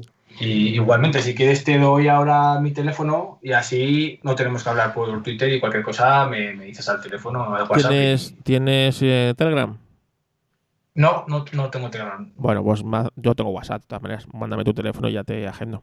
Yo que por Telegram, aparte del grupo de Racing, pues manejo, ah. me manejo bastante más que por WhatsApp. Pero bueno, ya con tu teléfono, ah. si un día me acerco a ir, de ir al Cañiz, te avisaría antes, evidentemente pero sí es una cosa que quiero hacer, porque con el grupo que salgo a hacer, ya te digo, rutas, porque por Madrid lo, lo, lo, hemos hablado, que podemos escaparnos a hacer el circuito del Cañiz un fin de semana, ¿sabes?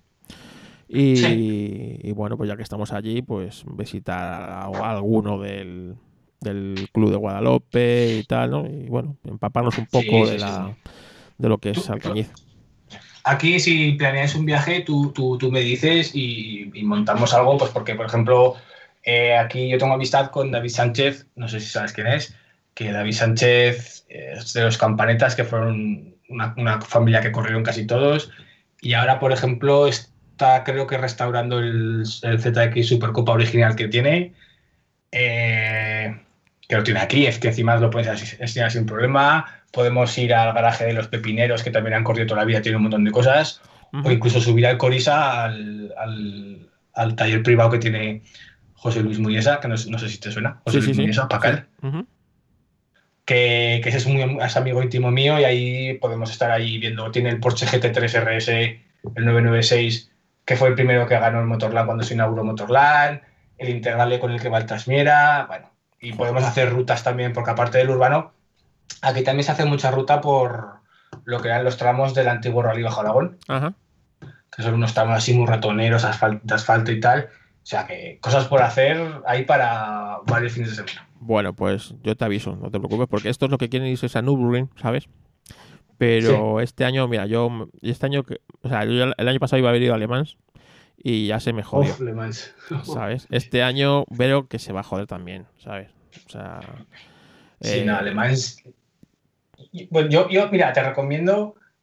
Pasa que suena muy mal, pero que esperar un par de años que se calme todo, todo el todo. Porque yo fui a Alemán en 2018 y la, la, carrera está bien. Y, está bien, no, está espectacular. Pero el ambiente de gente que hay allí y la, y la que se monta de, tiendas y de espectáculos y todo, la que preparan allí, es que es, que es impresionante. Mm. Es, que es impresionante. Sí, sí, no, casi, casi, casi más que la carrera, es que se monta un Sara. Voy con, un, con un grupo de gente que van todos los años, ¿sabes? Los ah, pues, pues, Voy con los Entonces, eh, claro, eh, llevaba muchos años para ir con ellos, ya este año, por fin, porque tenía ya de por sí este año pocas bodas, ¿sabes? Y dije, mira, pues eh, es que también junio es el es la época alta de, de bodas. Entonces, evidentemente, eh, siempre, pero este año digo, mira, este año sea como sea, voy. Pues fíjate qué ojo, qué, ojo tuve que, tal. Y este año yo creo que tampoco va, también se va a joder. Va a ser, será en septiembre y será también sin público si se celebra. O sea que este año también jodido. Y los de ir, estos quieren ir a darse unas vueltas por, por Nürburgring pero también lo veo eh, un poco difícil, ¿sabes? Así que voy a ver si conseguimos eh, cuando, cuando venga buen tiempo, evidentemente, y se puedan podamos movernos entre comunidades, el, por lo menos en un fin de semana al cañín, ¿sabes? A dar una vuelta, entonces ya te avisaría con tiempo y si, y si podemos eh, a salir a rutear y como tú dices, conocer toda esta gente, yo, yo mi intención es grabar un podcast y, dejar constancia de ello, o sea que guay, y con los que voy, algunos youtubers también sé que lo van a grabar para sus canales y tal, o sea que sobre todo darle también mucho mucho bombo, porque esto lo principal es que no caiga en el olvido, ¿sabes? Que, todos los esfuerzos que estéis haciendo para el legado este eh, no sea para que dentro de unos años pues se acabe perdiendo. Pues sí, sí. Pues ya sabes que aquí ya te digo que lo, que haga falta y, si no estoy yo que a lo mejor el fin de semana trabajo, eh, es que te puedo dejar con Jorge Cuadros, que es amigo íntimo de Javier Mir, y te llevarán ellos y si no, o sea, que sin problema. No te preocupes, que el fin de semana es muy largo. Aunque trabaje Eso es. por la noche hay que cenar y hay que hacer cosas. O sea que... Eso sí. Así que, oye, muchas gracias, Carlos. Y ya te digo, pásame el link a tu página para que no la meta mal ni nada. Me, si me pasas tu teléfono, ya lo guardo. Y cualquier otra cosa que quieras que me aparezca en, los, en las notas, me lo, me lo pasas sin problemas, ¿vale? Vale, bueno, pues ya lo quieres un poco, a ver que no me olvide nada y, por WhatsApp te, te, lo paso todo. Sin problemas. Hasta la semana que viene. No canal de YouTube, mis cuentas de redes y poco más, porque tampoco hay mucho más. Perfecto. Bueno, pues nada, compañero. Que, pues nada, que, un placer. Que usted dispare bien, ¿eh? A ver, a ver cuándo, cuándo podemos empezar. Hijo, sí, porque esto es el nunca acabar. Yo este año iba a haber cambiado de equipo el año pasado y, ni siquiera lo voy a hacer porque vete tú a saber lo que voy a poder hacer. Así que hasta que no se clarifique un poco el tema, aguantaremos. Pues sí, pues sí, a ver si también te salen bodas o aunque sean bodas de poca gente o algo, pero la gente imagino que al final se volverá a casar, que a poco que se cambie un poco la situación, bueno, no lo sé. Eso que sé, sí, pero bueno, hasta que el problema es hasta que hasta que esto arranque otra vez, ¿sabes? Claro, claro. Pero bueno, oye. Así que nada. Bueno, compañero, un saludo pues y gracias, Tocayo. Nada, a ti, a ti. Un saludo.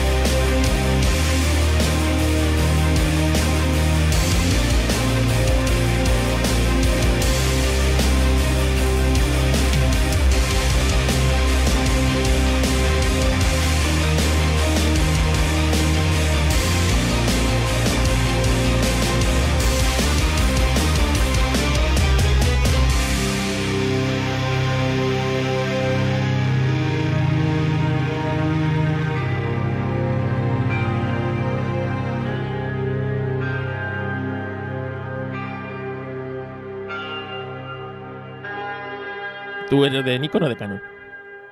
Yo soy de Canon. Eres de Canon, pero ¿cómo, cómo puedes ser joven y ser de Canon? No, no, no puedo. Pues puedo mira, muy, muy, muy sencillo. Yo descubrí la fotografía en la universidad estudiando y, y me pedían una cámara reflex y evidentemente no me la podía comprar, así que empecé con una que tenía mi tío. La de mi tío era Canon y ya me quedaron Canon, la verdad. Sí, joder. No tiene... Bueno, bueno, la verdad es que están muy a la par, tanto durante el principio de la época, claro, tú eres muy joven. Hace 20 años, cuando la fotografía digital eh, empezaba a despuntar, pues Canon estaba muy por delante de Nikon. Es decir, en la fotografía analógica, Nikon siempre fue mucho mejor que Canon, pero cuando te digo mucho, es mucho. La construcción de una cámara Nikon de la época era infinitamente superior a las Canon. Pero Canon fabricaba eh, cámaras de vídeo, ¿sabes? Y también estaba metida en electrónica y esas cosas. Por tanto, el salto a lo digital no le costó tanto. Adaptó sensores de vídeo a cámaras reflex que tenía ya, de fotos y tal, y se puso muy por delante de, de Nikon. Nikon estuvo a punto de desaparecer hasta que Oh. decidió que Sony le fabricara los sensores. Ella diseñaba los, en vez de utilizar sensores por ahí de aquella manera, ella le Sony fabricaba sensores, le dijo cómo tenía que fabricar el sensor. A cambio, Sony podía utilizar esos sensores, ¿vale? Lo que no le dijo es cómo eh, lo que Nikon diseñaba y Sony no diseñaba y no tenía opción era al procesador de imagen. Que tú sabes que en las cámaras lo importante muchas veces no es el sensor, sino cómo se procesa la, Sí. la señal de ese sensor. Sí. Y a partir de 2007, con la Nikon D3, la Nikon D700, eh, Nikon se puso en cabeza. En calidad de imagen, en- hasta entonces estaba muy, muy, muy atrás. Y hasta tal punto que ahora es Canon la que le fabrica ni Sony los sensores también a Canon, ¿sabes? Canon dejó de fabricar sus propios sensores para muchas cámaras y, y- y tal. Y está muy a la par, la verdad, que ahora mismo da lo mismo. Incluso Sony se ha puesto también Hmm. muy a tiro Sí. y esas cosas. O sea que ahora Sí, ya te digo que yo, yo fue por circunstancias, ¿eh? Ah, y, y llevo poco, a lo mejor dentro de unos años pues me cambio o no, no lo sé, pero de momento como aprendí con Canon, pues a la hora de comprarme una para empezar ya más en serio, pues me compré otra Canon y, y sin más. bueno, para Y bien, y contento.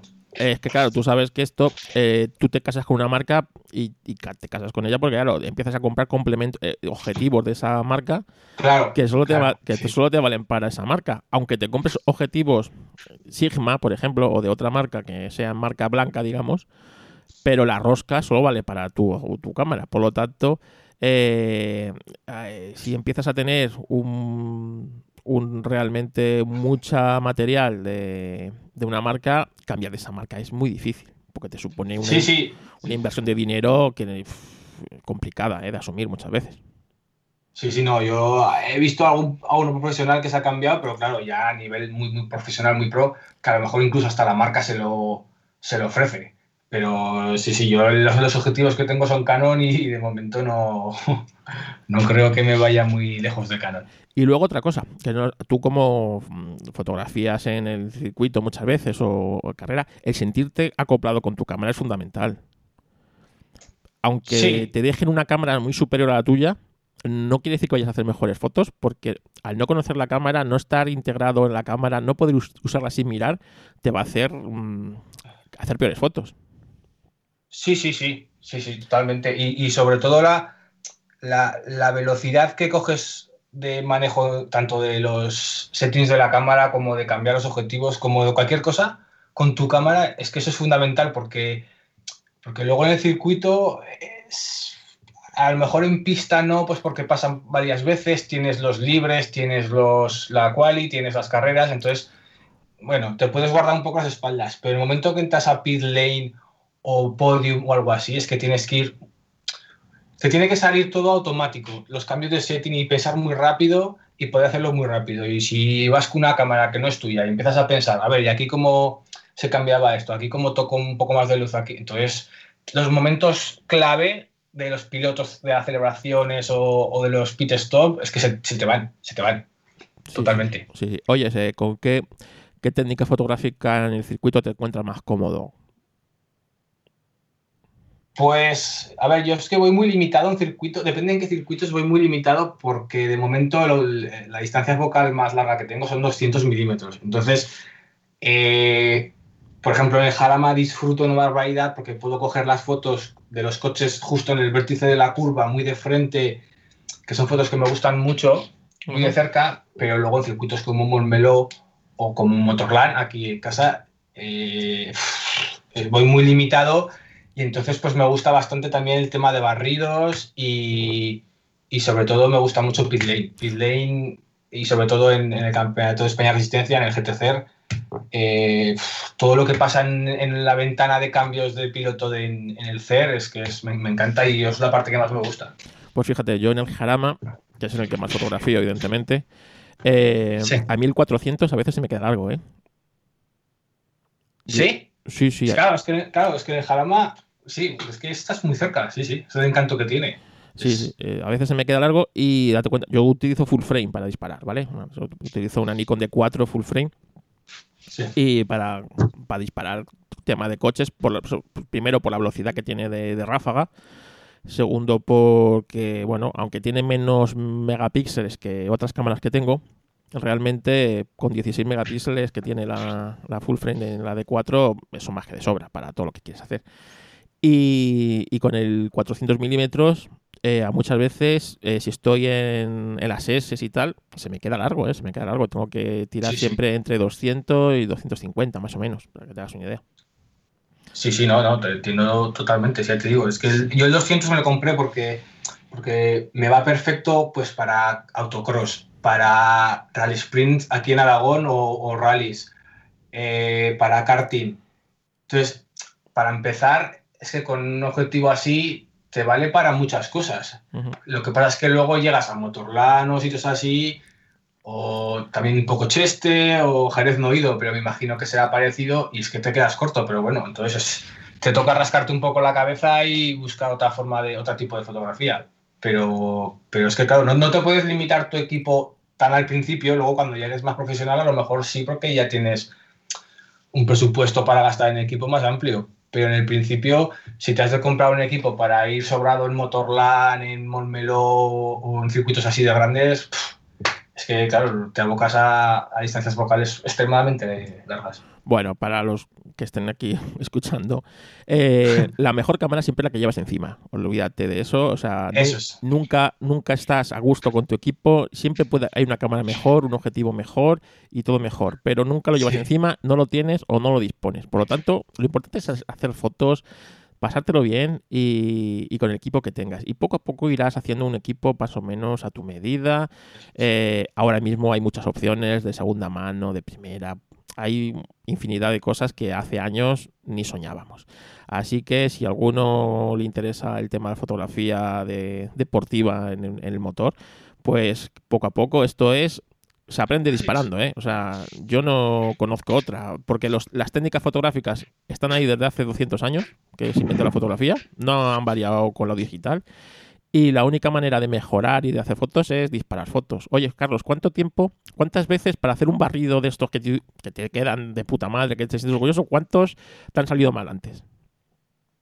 Buah, infinidad, infinidad. Eh, muchísimos, o sea eh, me acuerdo al principio, hace unos años, cuando empezaba con la fotografía más de forma amateur, me acuerdo que a lo mejor estaba toda la mañana tirando barridos y me salían tres, cuatro. Y aún así alguno un pelín trepidado y no, no, muchísimos, muchísimos. Y, y incluso ahora, incluso ahora tienes que decir, vale, voy a hacer un barrido. Pues lo voy a hacer durante dos vueltas. Y lo que te salga, si no te ha salido uno bueno en dos vueltas, eh, a otra curva y a otra cosa, porque si no, empiezas a perder el tiempo y, puedes perder allí mucho tiempo en una foto que a lo mejor ni te sale perfecta, porque depende a qué velocidad ya bajas, ostras, eh, por mucha técnica y tal, es cuestión muchas veces de también un poco de suerte, incluso hasta el aire, me acuerdo en Calafat, hay días que hacer barridos en Calafat con el aire de Calafat es que es imposible, entonces se, prueba y si fallas, fallas, pero lo que, sobre todo, rápido. O sea, una vuelta o dos y a otra cosa. Si no, puedes perder toda la mañana en hacer barridos.